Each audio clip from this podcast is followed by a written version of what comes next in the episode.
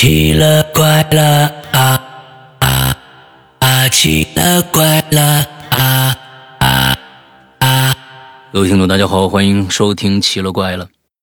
那么本周呢，我们接着听豆豆给我们讲述他的诡异经历。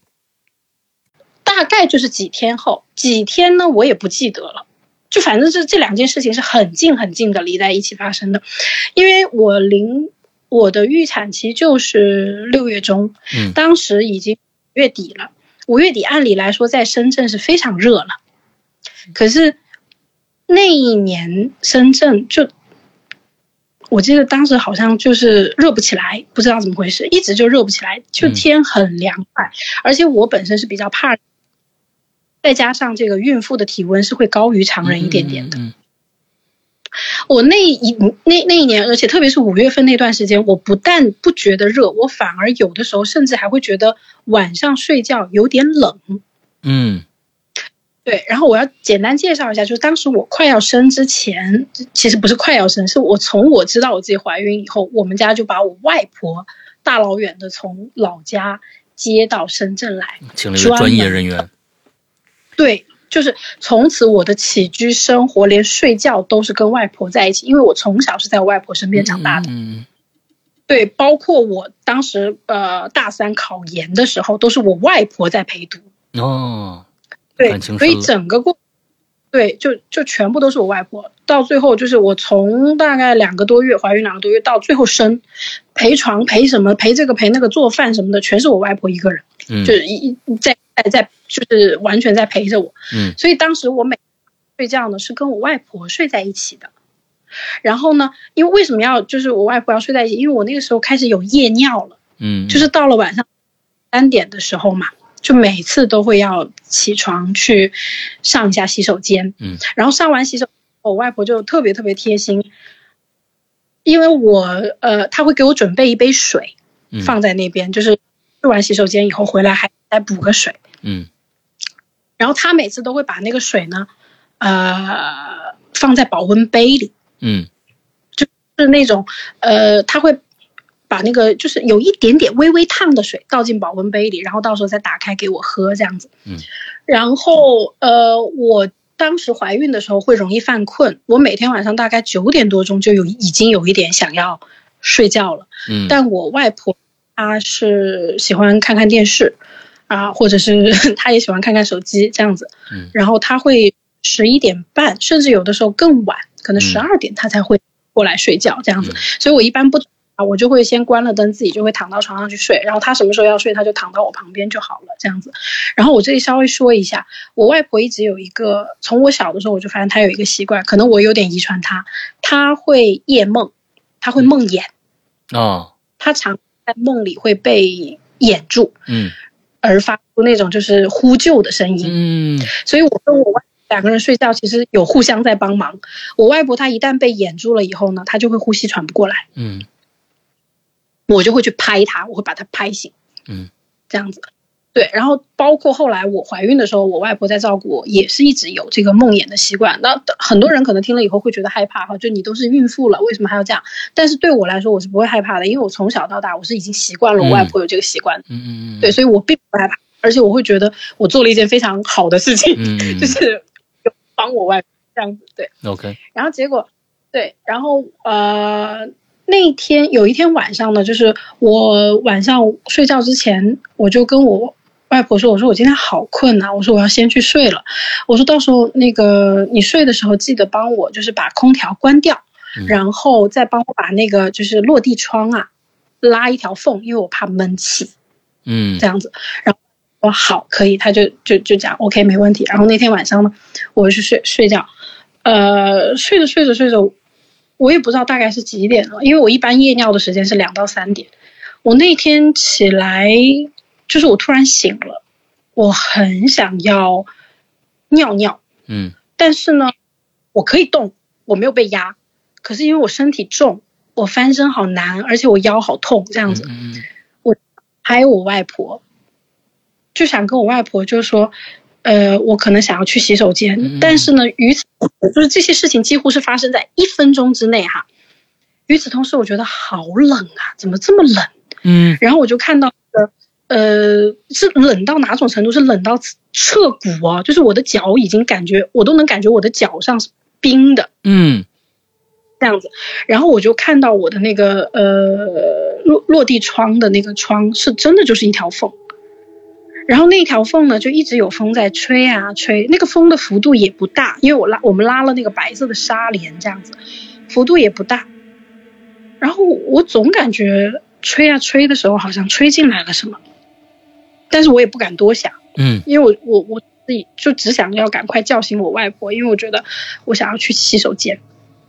可是就在我转头去叫我外婆的那一下，我发现我外婆睁着大眼看我。我这这你这个这个这个这个这个忽然前面都一直是那个那个八卦的事儿，忽然一到就到这儿，忽然来这么一个一身冷汗，我天，嗯，他一直睁着大眼睛看着你吗？对，睁着大眼看着我，并且嘴巴也是张开的。哇，什么意思啊？这个，我当时觉得他是不是又被掩住了，嗯我就叫他，然后我就用我平时我用尽力气，我去用手去拍它，嗯。而且我我因为因为我我跟我外婆很亲哈、我每次拍他都很粗鲁，我是直接打他脸的。哦。对，因为从小养成的习惯就很粗，啊，对对对，就直直接拍他脸。嗯。结果拍他脸，他也没有反应。然后当时我真的我是觉得算了，我不要拍他了，因为他那他那个表情我从来没见过。他梦魇那么多年都是闭着眼睛的，我从没有见过他张着那么大的眼睛，然后嘴巴还张大了。但是我不担心的原因是因为他在打鼾，哦，对他还在打呼噜就是我听到他，对我听到他的鼾声，所以我嗯并不担心说他是不是闭气了或者是什么之类的。OK OK 对，没有这没有这方面的担心。OK，然后结果我就很努力，很努力，想要撑着自己的身体，就是就是把自己撑起来哈，想要去开灯，因为其实我稍微只要再撑起来一点点，我手就能摸到灯了，嗯我就想去开。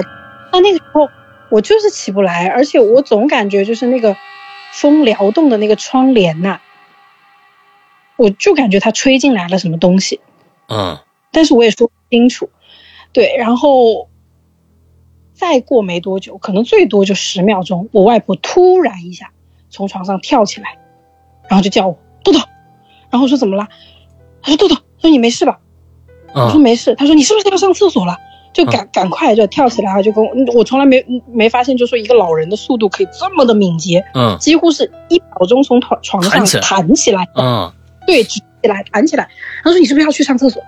我说对。他说哦，他说我扶你，我扶你。然后他就开灯，然后他一开灯，那个窗帘就不动了。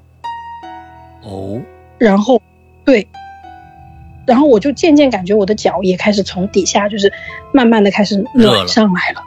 了，对，开始暖上来。然后结果，我就跟我外婆说：“我说是，我说外婆，你是不是又做噩梦了？”我外婆就没有讲话，她就讲，她说：“呃，她她就是很很沉浸在就是我赶快扶你去上洗手间 这件事情当中。嗯，然后我就去上洗手间，上完洗手间，然后我外婆就照例又把那个保温杯递给我嘛，喝水嘛。OK，然后我讲了，我说我外婆每次都会倒就是稍微有一点烫嘴的水给我喝，嗯。结果当天晚上我喝到的那杯水是冰水，我去，所以。是一杯放在保温杯啊。里面。那杯水是什么时候倒的？是睡前就倒好的吗对，就是我外婆上床之前倒的。？OK，她会上床之前呢，先烧，烧了以后呢，她会把盖子，就比如说，假设她今天可能是呃十一点半睡觉，她十一点就先烧，烧完以后她就把盖子开着，嗯开到那个水开有一点点就是那种透透，就是不再那么烫，嗯但是还要保留一点微烫的时候呢，，OK，她就会把那个倒进保温杯里，然后拧好盖子，然后就放在保温杯里，嗯嗯嗯嗯我也就是润一润嘴这样子。，OK，好，然后结果那天晚上我喝到的水是冰的，我就觉得可能是我外婆忘了。啊，但是啊，整个孕期当中，我外婆帮我做这些事情日复一日，她是一个头脑非常清晰嗯的一个人物，嗯至少在我怀孕期间，她是一个谨慎而且头脑非常清晰的人。嗯嗯嗯嗯，我现在她不可能会做这个事情，她不可能会忘掉。我那天就是喝到了，就是再怎么忘掉，我也不可能喝到冰冷的水吧。对对，因为我们那个保温就是 是不做广告啊，膳魔嗯斯，膳魔斯它保温效果真的很好。除非你放冰水，水进去，它还是冰水。对，那就是保冰嘛，对不对？嗯就等于是保冷了这样子。对，所以我当时我就觉得很奇怪，我说这水要是能放到这样子，我我现在才觉得这水要是能放成这个样子的话，那至少是放了一个礼拜，这个水应该是这样子。嗯然后后来，但我也没，然后我就很困，我又回去躺下去就继续睡。然后我外婆就在拍我，她就一直像小时候一样，像在帮我收惊一样的，嗯，她就开始嗯从头到脚摸我，然后嘴巴里就开始念念有词嘛，就是我小时候很容易被被吓到这样子。嗯嗯嗯对，然后就开始念念有词，然后结果我也就很快就睡着了，因为我在她身边就会睡得很好。然后果然大概就是我已经不记得是什么时候了，但现在仔细推算一下，应该就是在七天以后的一个中午，我在吃午饭的时候，我收到了小薇给我打电话，告诉我丁丁不在了。啊。哦，我明白了，七天以后，应该就是七天，嗯嗯，所以那个时候，如果不是嗯嗯，也大概就是四天。我我我真的我我不太记得了。你要我我我不一定，我觉得不一定是头七。说实话哈，就有的时候他只要磁场对了，他只要磁场对了，他就会来找你。嗯嗯嗯，而且，对，然后但是这个故事没有完呢，就并没有完，到这里还没有。对，这只是一半，后面还有这样子。啊，还有结果还有一半儿不是不是不是不是不是，就是我说这个灵异，因为哦我现在已经大概讲九十了，对，因为我说百分之八十灵异的，嗯嗯。然后剩下百分之二十是灵异的，现在只讲了百分之十的灵异，还有百分之十的灵异的，嗯。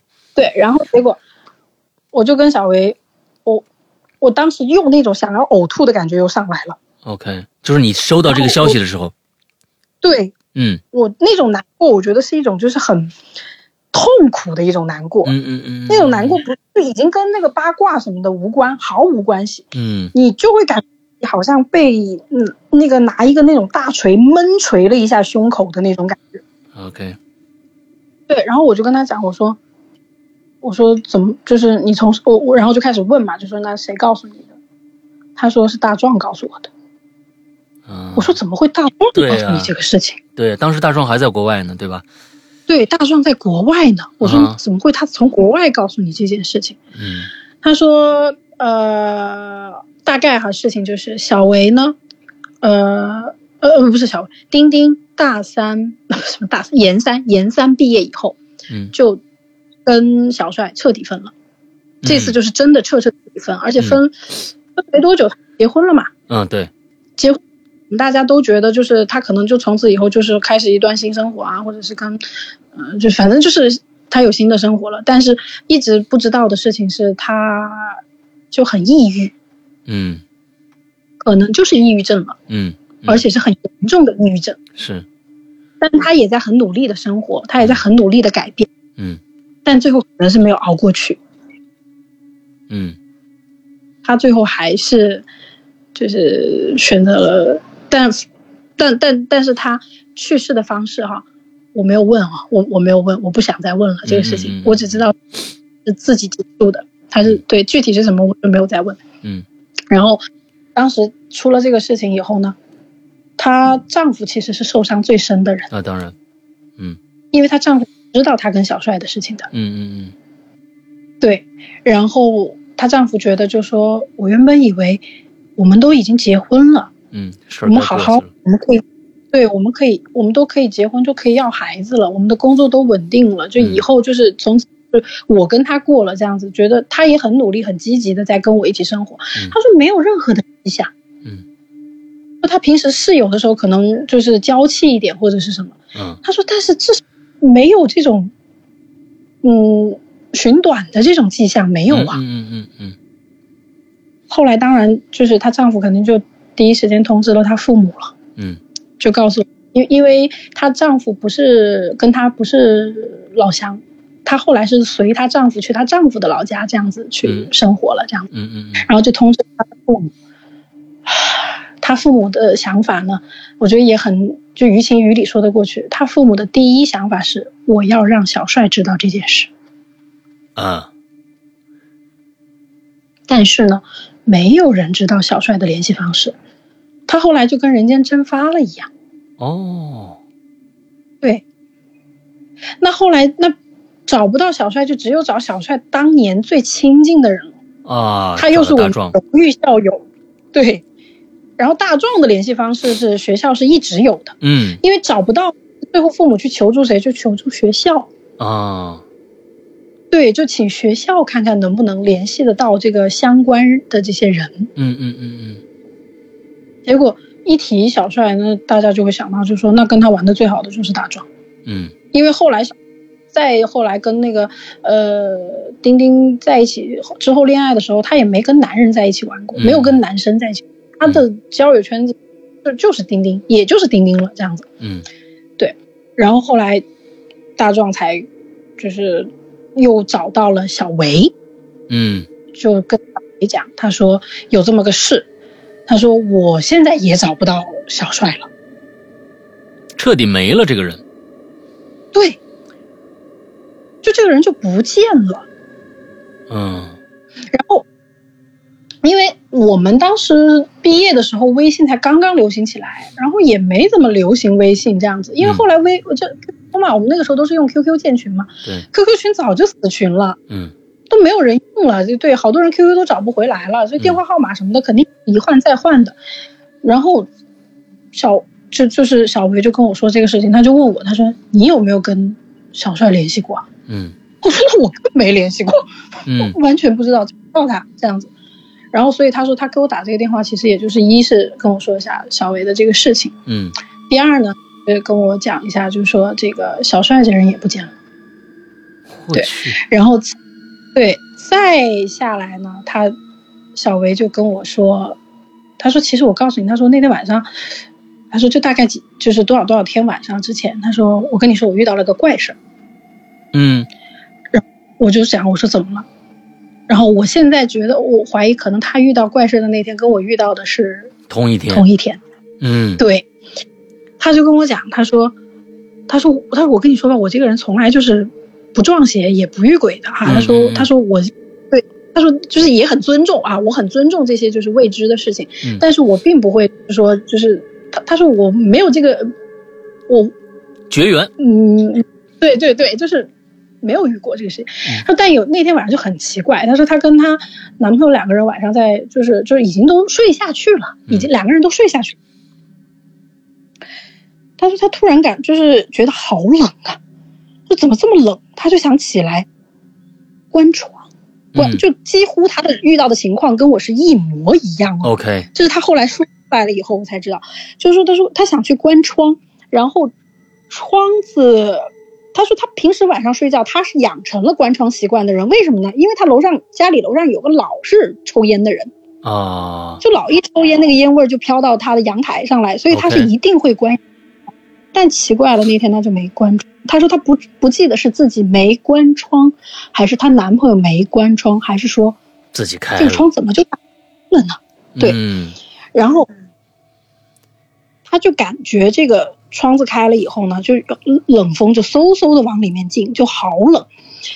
然后他就想要起来关窗，结果他发现他动不了。，OK，他是说那天他动不了。然后这个时候呢，他说他居然那天看到了，他说他现在都怀疑自己是到底是在做梦还是清醒着的。嗯他他就看到了一个形态，呃，湿哒哒的一个形态，嗯。然后就站的离他还挺远的，嗯。但是呢，他就很精确的在那个半梦半醒或者说是压床之间哈，他感觉自己用这个就是体内发出声音叫了一句“丁丁哦，”，然后结果他那个就是丁丁。他说他觉得好，就是很强烈的一种悲伤朝他涌过来，这样子。嗯非常强烈，很湿很冷，然后很悲伤。丁丁没有讲话，嗯他说，而且丁丁好像想要跟他说什么，但是嘴巴开不了口，就是嘴巴就没办法讲话这样子。嗯对然后，呃，他就看着丁丁这样子站在那里，然后他就在身体里面又问了一句：“他说你怎么来了？”后来他就听到丁丁也发出了声音，但是嘴巴不动，就是有声音哦，但是嘴巴不会动的那种。嗯他说：“他说，他说我好难哦。他说我好不容易才进来，我好不容易才进来，就说这句话。嗯他说怎么了？他说你遇到了什么事情？然后丁丁就讲，他说我就是想来跟你们说一声，我走了。然后后来，小维说他当时在梦里就已经感觉到丁丁说走的意思，就是说我嗯，就是我我已经对他，但他并没有任何的恐慌，他也不害怕，他也不焦急，嗯也没有问说你去啊，没有，他就知道就是丁丁已经离开了这样子。然后结果他就讲，他说小小薇也很神奇，他就问他说，那你怎么没有？你有没有去跟豆豆说？嗯因为你们两个大学的时候是比较有这个感应的人哈，嗯 有这个印象。然后他就讲，他说我去了，他说我靠近不了他。啊，然后我那个时候才想到，我说天呐，我说难道真的是胎神？啊，哇！我天呐，你你这几个线连起来以后，我、一身鸡皮疙瘩啊！你对，他就很难过，就讲他说他说我我他说嗯，反正就是很难过。我觉得真的那种感觉很难过，因为我后来在想，我说是啊，我说他已经是那个世界的人了，他想要到你这个世界来，他好难啊，嗯嗯嗯他要穿过很多的阻碍，他才能就是才能给你一点磁场。嗯才能跟你说，而且我觉得后来我就在想，我说为什么他都不去找他的父母，可能要来找我们，因为我们才是一路这样子看着他这样走过来是。的，是的，是的，大学太父母了嘛，他所有经历的事情其实都是我们在看这样。子。嗯。然后后来结果，嗯，小维就跟我讲，他说他后来才记得那天丁丁就跟他说，他说那我走了哈。他说他转身的时候才发现，丁丁身边牵了一个小孩，哦。他说大概就七八岁大的小孩，他说有有上幼儿园呃上小学的那种高度，七八岁的小孩，对，可能是吧，对，应该是七七岁吧，七岁嗯小孩应该就、对。然后后来我才跟丁丁，呃，我才跟小维说，我说那可能是丁丁的小孩哦，曾经在丁丁有两个月没有来上过课，哦啊，天哪！啊，明白了。然后他就讲，他说他看到一个小小的形态，但从头到尾没有讲话，就是怯懦的不出声的这样子，然后就跟丁丁说他要走了，他就跟着丁丁一起走，就一直躲在丁丁身后这样子。嗯，OK，对，然后丁丁走了以后，小薇就醒了。嗯后来这个事情，反正说的我们两个都有一点，嗯有点情绪上头了，嗯我们的嗯都有点情绪，就就沉默了很久。后来就觉得算了，不要再说了这个事情，就需要时间去化一下这件事情。嗯再过几天，大可能也就是出殡还是什么，我也我我也不知道了，嗯。就已经搞不清楚，还说就是什么安葬还是什么的。嗯。因为这个事情其实很麻烦的嘛，因为他父母有有有一些执念，嗯，他父母的执念就是我一定要等到小帅来见他一面，，OK，我一定要来见一见，嗯。这样子。但就是没找到，，OK，对然后后来结果，嗯，过过大概就就两三天吧，然后呃，小维又给我打电话，他说，他说我告诉你那天哦，他说那个丁丁来找我这个事情可能是真的，啊，我说怎么了？嗯因为当时对，又是又是中午，又是正好我在吃饭的时候，他给我打电话，然后我开了公放，因为我吃饭，我外婆也在旁边吃饭嘛。嗯然后这个呃，他就讲，他说，因为他说我那天跟我男男朋友说这个事情，就跟他来龙去脉讲了一下。嗯他说，他说结果你猜怎么着？他说我男朋友跟我讲，他说其实那天晚上他记得很清楚，他看到了，而且他看到的是非常清晰的尸体。他说我男朋友原来可以看得到，他没有告诉过我。我靠，这这事儿又大了，就他男朋友当时是醒的，对，不是不是醒的，就是她男朋友也被压住了。哦，哇，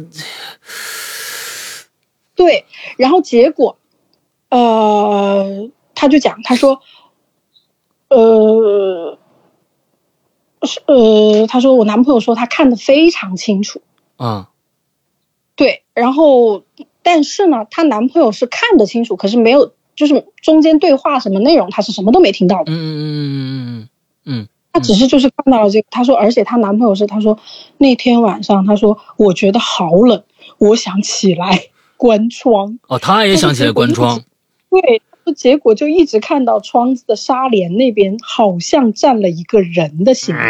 他说：“你们感觉那种动哈，那种纱帘的动不是风吹着动，嗯，是有人站在后面的动。哎呦我天哪，嗯对，他说那种动不是那种正常的波浪动，嗯，就是有人在躲猫猫的那种感觉。嗯嗯嗯，他说，所以呢，他当时很想去关窗，结果发现自己动不了。他刚在说这句话的时候，我因为开着公放，我外婆刚好也在旁边哎听着。哎呦我天哪，我外婆几乎是同时跟那个叫谁啊，跟呃小小维同时说出了一句一模一样、同时的话，就是一模一样的话。他说，然后他说是不是那个影子就唰的一下，一秒到你床前来了？他说，然后你就不能动了，就就就整个就是什么就完全是不能动。他说这个眼珠子只能盯着他这样子。然后我才发现，我说天呐，我说原来那天晚上我外婆睁着大眼睛一动不动的，她不是梦魇，哇，他也被压住了。哇！我天呐，我天呐，太恐怖了！这这个这个太恐怖了，这个太恐怖了啊！哦天呐，也就我天，件事情真的是怨念太重了。嗯我相信，我我就是我不知，我还是那句话啊，我不知道神明啊，或者是就是灵鬼魂啊什么的是否存在，但是我相信怨念，嗯嗯他太恨了，嗯嗯，他他恨到连死亡。对他找你们来来，就是想诉诉苦，但是也能又能怎样呢？嗯，嗯，就他这个事情上，他可能觉得自己付出的太多了，因为真的就是说，一个女生那嗯。年纪也不大，那个年轻，可能进来的时候就十七岁吧，对，十六十七岁这样子嗯。就跟他在一起，跟他在一起以后，一直就是人生当中就只有他一个人，嗯所有的情感、所有的爱、所有的美好的青春啊，或者是身体啊、健康啊，全部都给了他。嗯嗯我后来也有猜测过哈，就是说为什么她会这么的挫败哈？因为我想到我说是不是她老公想要小孩呀、啊，OK，然后可能因为那个年代哈，我觉得是他应该是有做过一次人流，但是如果他是悄悄休息、悄悄人流的话，可能是嗯嗯，就是做坏嗯。做坏的人流，可能先招也有可能吧。也有可能，所以他后来可能就在这件事情上面又觉得又来了一次打击，嗯嗯。就怎么我就不就就不能生孩子了呢？以后。嗯嗯，不过这都是咱们的猜测了，嗯、谁知道？我觉得他跟这个小帅啊，嗯、之间的这种情感纠葛，我觉得可能有很多很多事情是我们想象不到的，有的有时候可能也不一定就就非要是呃孩子的问题或者怎样，可能一个呃一个人对他的各种各样的心心理上的一些摧残或者一些压力，我们是想象不到的。对，嗯我们现在就会知道，就是说他应该是就是有在 PUA 你。对，对，就是我们表面上看到他可能是很护着他，但私底下谁知道他可能会说一些什么话呢？他就说：“哦，你好嗯没用哦，你在外面你都你你连个朋友都处理不好，你都需要我来帮你。嗯你要是没有我的话，你这个世界上还剩谁？”我我甚至真的觉得可能他会说这种话，嗯嗯，所以到最后就有一点点这样子的。所以小帅找到了吗？哎，然后我就跟你说一个奇怪的事情，嗯就在我生完孩子没多久，嗯就有人加我微信，嗯。就是小帅。哦，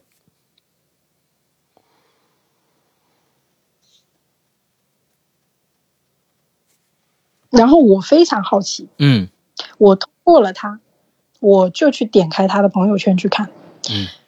别人现在工作很好，家庭很好，儿女双全，，OK，找了一个漂漂亮亮的太太，嗯。人家的人是崭新的，嗯，所以他为什么要突然来生突然来加你呢？我不知道。他加我到现在，他仍然躺在我的朋友圈里，嗯。我们一句话都没有说过，嗯，我也没有告诉过他，就说丁丁去世了这件事情，那你没有跟他说过？我没有跟他说。嗯，所以他的人生好像很光明啊，很璀璨，很值得别人羡慕的一个一个状态，对吧？对，嗯他的人生就像从来没有经历过丁丁这个人。嗯，你在他的认知里面，可能真的就是这么认知的。对于某些人来说，对，所以我才才跟想想说要不要说这件事情，因为这个我觉得是有警示效果的，嗯就是人性，人到最后，我我们又能奈何呢？嗯我我心里有没有难过？我有难过，但是这种难过不是出自于正义，我觉得嗯这种难过都是出自于人性。对对，我没有什么，我觉得这件事情上谈不上什么正义不正义，嗯说不一点都是家长里短。嗯，是的，但这种家长里短就是这么魔幻的，每天的发生在我们的身上，我们的周边，发生在我们每一个人的身上。嗯，是的，嗯对，所以我说这个事情让我，我试图说过，我试图跟一些我现在就是非常亲近的一些呃年龄比较低段的一些女孩子，想去跟他们讲这个，嗯嗯结果可能人家听到的都只是就是灵异故事这样子。嗯，然后其实我更想说的就是说，无论男生女生，嗯你们在遇到一个要和你们去分享人生的另外一个人的时候，嗯你要首先把控住自己的方向盘，嗯你不要轻易的去交出你的方向盘的把控权。嗯在你没有跟他长长的开过一路，你知道你跟他的把控力，你你知道你跟他把控的方向都是想往一个方向走的这个前提条件之下，你不要轻易的就把自己的性命、自己的方向盘送到人家的手上去。嗯我只能说，这这这这这这是一个最粗粗浅的道理，因为这件事情里面，其实我觉得包含的东西太多了。如果要拿出来分析，每一个人在这个里面都都是有好有坏的。嗯，当然，对，当然，嗯，不过就是因为，正是因为这样的呃人情世故吧，所以呢，也是没有说谁对谁错。其实对错这个东西，在整个事件里边，我们只能可能从道德的角度去评价这个小帅这个人似乎很有问题，但其实他并并不触犯法律，并不触犯法律。而其实冰冰，呃，这样说可能会，呃，不近人情，但确实是这样子的。丁丁在最整个这个一个一个一个过程当中，其实我是认为，我们经常能看到一些所谓的家庭调解的情感类的节目，呃，其实那个那种节目有的时候是最无用的节目，因为。我们虽然在旁，我们作为旁人看得很清楚，但是对于丁丁来说，在那一刻，他对小帅的认知可能也是出乎我们意料的一个一个坚定。那个东西不并不是说我们用摆事实讲道理就可以把让让一个好姑娘浪子回头，让一个好小伙子浪子回头。在那个时候，其实一百头牛可能都拉不回来。这就这正是这件这种事件里面。最难的地方，情感这个事情，它没有道理可讲，而就是因为这个东西，让人很痛苦，让人很痛苦。对，嗯，甚至我今天我把这个事情讲出来，说实话，我虽然说可能有一点警示效果，但是这警示效果，我就觉得微乎其微，微到几乎可以不计。嗯就是包括我连自己，我再讲述一遍这个事情，把这个事情再重述一遍的时候，我都感觉我在讲一个自己的八卦，自己看到的八卦这样子。嗯你要说多少的警示，我觉得我们每个人都置身，都曾经投身过这种于这种无用的，我们现在看来哈，觉得无用的这种浪费的这种情感，甚至投入到这种没有无效的婚姻，甚至丧就丧偶的婚姻当中去嗯都有。嗯。但是你再来一次，你仍然会这样做的，是的，是的，有可能不是因为嗯。是的东西说出来给别人，把这个什么所谓的反 PUA 啊，或者是什么这个呃反这个 gasoline 啊什么之类的这些。嗯。这这就是这些东西拿出去，仍然会有人前赴后继的跳进去。嗯，没错，没错，我觉得这就是人生最魔幻的地方，所以我讲我这两天我觉得很魔幻。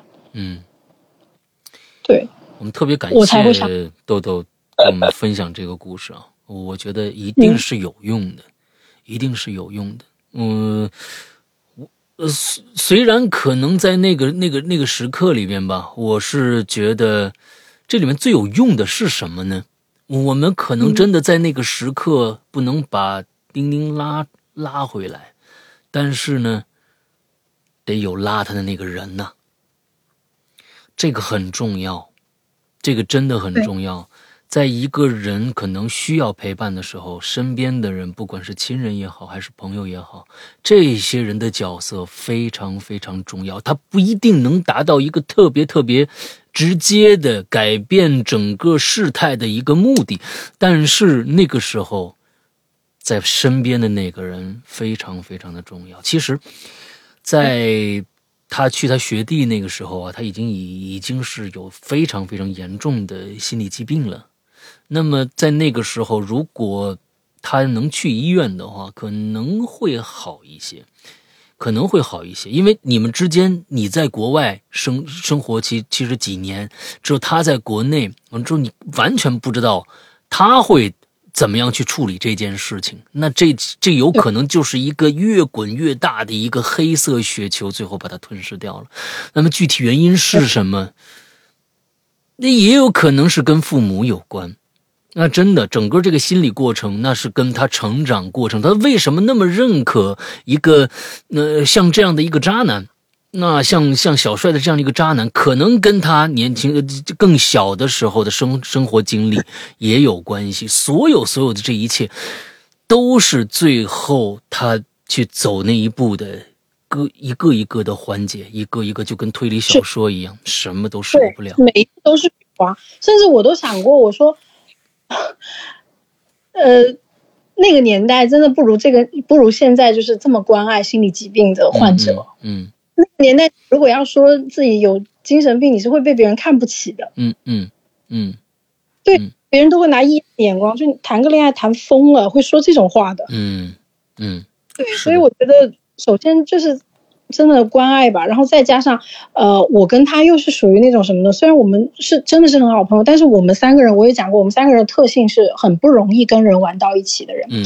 所以当时其实我们在年少的时候表现出了少年不该有的一种冷漠是什么呢？这是他的私事，嗯而他的私事现在搅和，所以我不打算搅和进去。嗯嗯嗯，我跟小维的状态都是，你有好事情愿意拿出来跟我们分享，我们很开心。嗯但是如果这些事情你不想主动跟我们说，嗯我们绝对不会去刨根究底的问。嗯我们看到你哭，我们只会就是说安慰你、啊，嗯就是只是安慰你，我们不会一次又一次的把小帅揪出来，嗯去跟小帅说怎么怎么样，或者是去告诉他说你要坚强起来，你要去离开小帅。不，我们从来这一点真的，我觉得我们两个也真的是，就怎么讲，很很神奇吧。嗯我们明明知道小帅是这样子的人，嗯我们甚至从来都没有劝过分手，但也应了老一辈人这样讲，你不要去劝分手哦，劝分手别人是会怪你的哦。嗯嗯所以我们真的，我跟小维从来没有劝过分手。嗯，这就是嗨，我是觉得啊，嗯，你们当时对，不管是对小帅也好，还是对丁丁也好，你们其实都是局内人。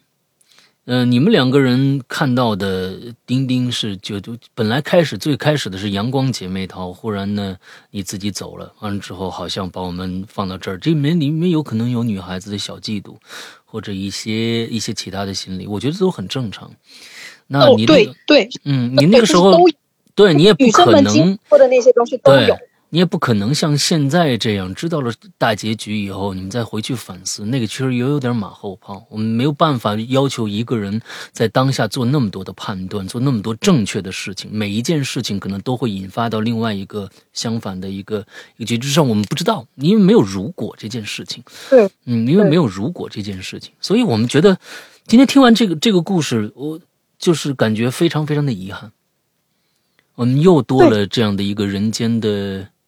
呃，非常非常痛心的一个故事啊啊！这样的故事，我相信不管社会有多先进啊，只要人类存在，人的这样的一个物种就没有办法杜绝这样的故事的发生。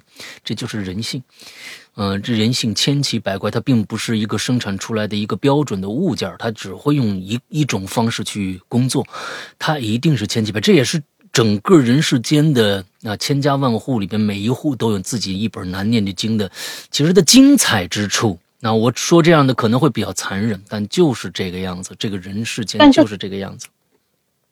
对，嗯，所以我最后想说的是，我最后想说的是，如果你身边嗯有一个你特别在意的朋友的话，呃，当你看到他这段时间跟以前不一样了，你自己。心里边有这样的一个反应的时候，那就一定是有事情发生了。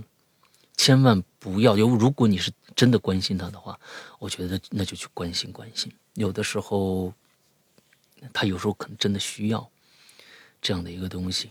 呃，而且在碰到朋友，你觉得他极其抑郁的状态下，因为得了心理疾病的人。那抑郁症也好，呃，躁狂也好，或者各种各样的吧，他们主动就医的能力很低，主动就医的能力很低。那在那个时候发生了，家人和朋友在后面的推推动是非常非常之重要的。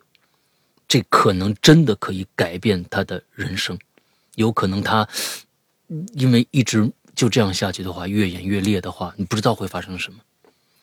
不知道会发生什么，对，哇，呃，呃，今天真的最在前面，今这个今天的豆豆讲的这个故事非常非常的，我觉得峰回路转。最开始我们觉得是在一个情感类节目听八卦，确实是这样，我们在听一个八卦，但是到最后忽然背后发凉，而且发现之前豆豆讲的所有的时间点的各种各样的事情全部能对进去了。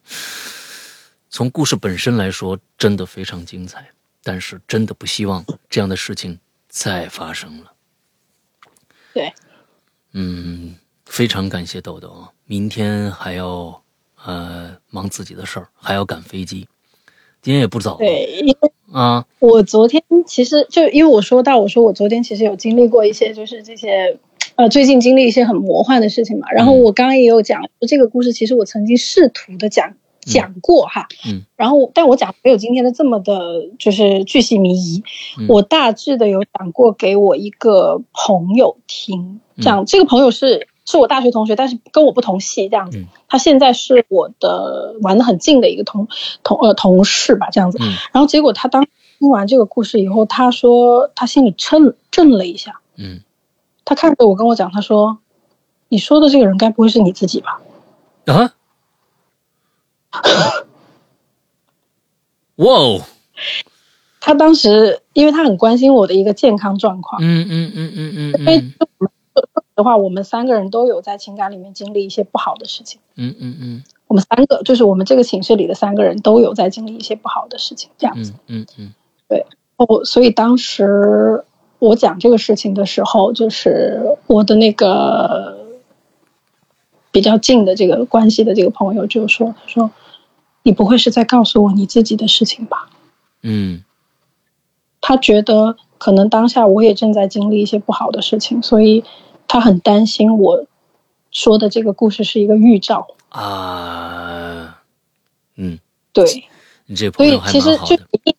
对，也应了您刚刚讲的这句，就是说现在社会一个是时代也不一样了嘛，嗯，第二个还有一个就是，我觉得我当我我现在就觉得很幸运，嗯，因为他就很敏感，对，当然他他他比较成熟，他更成熟啊，他的他做人会更比比小维更加的，我觉得会高度哈，还有他的维度高度更高，深度跟维度也更宽，嗯，这样子。就这个朋友。一个很很很不错的一个人，这样子，所以他当时说这些话的时候，我其实是有被疗愈的。我觉得我有被疗愈，因为我觉得他似乎意识到我好像在通过某一种形式也在求救吧，在情感上面。是的，是的，特别好。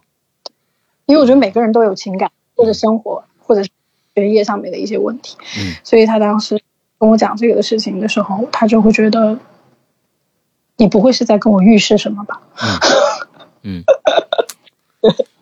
对，特别好。这这件事情，我觉得哇，呃，一真的很一下挺暖的。虽然刚刚他说不不会再说你这件事情的潜台词，就是真的就是你是在暗示我什么吗？或者是他在担心你了？或者说，对对，你想，其实这件事情如果是你自己的事情，你其实没有什么人可以倾诉，你终于找到了一个机会跟我来说。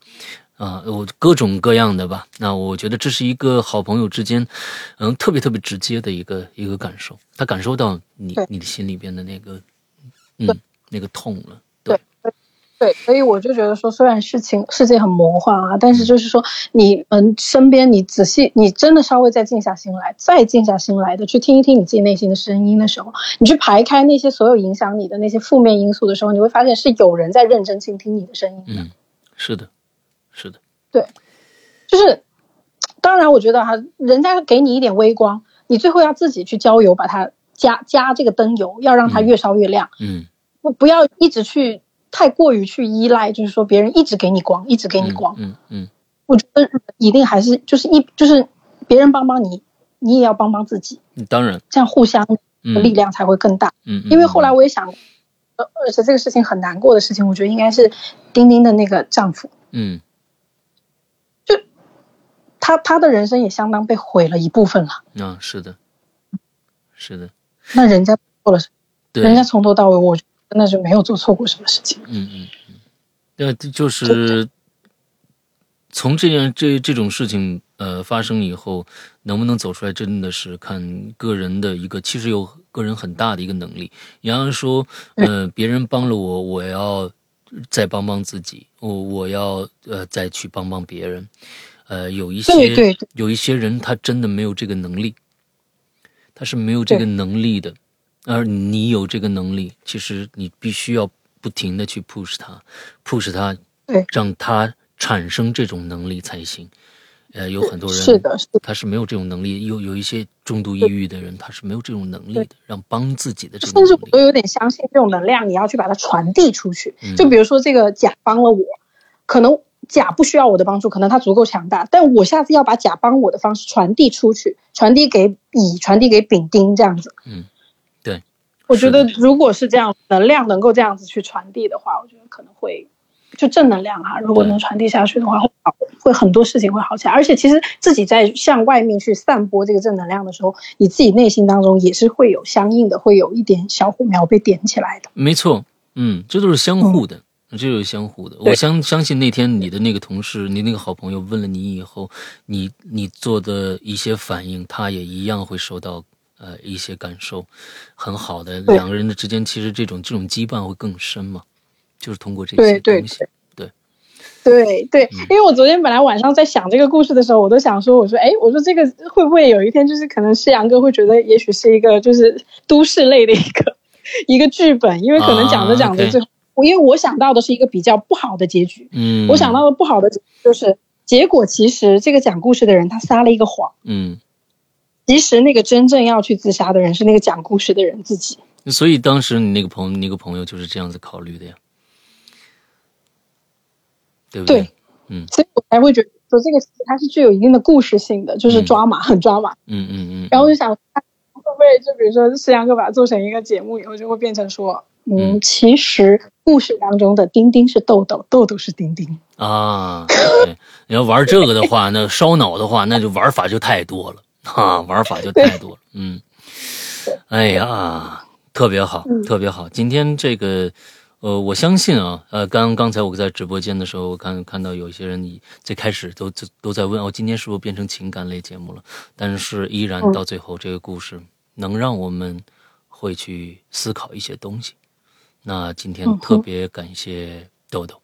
哦，跟我们分享这么私密的一些东西，嗯，谢谢谢谢，嗯，对，然后也感谢大家听了我百分之八十的八卦这样子，然后到最后百分之二十的时候才扣了一下题，这样。OK OK，那其实所有的铺垫都是很重要的，只要它是必要的。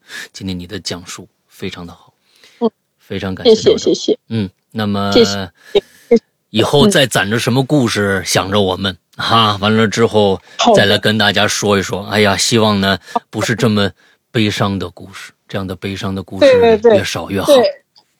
然后之后的故事其实挺多的，就是都是系列故事，而且有的故事是属于那种就是两个版本，你把两个版本叠对到一起的时候，你才会发现哇，就呃 怎么是这样的？这个故事？哎，我们就喜欢这样的啊，我们就喜欢这样的。那咱们俩再到时候再约。好吧，你这只要准备好了，你要你这只要准备好了，你就你就 call 我，好吧，咱们就约个时间，好吧？那赶紧休息，明天还得赶飞机呢。没问题。啊，那今天这么着，好的，行，好嘞，那今天的节目到这儿，嗯，到这结束，祝大家这周快乐开心，拜拜，拜拜。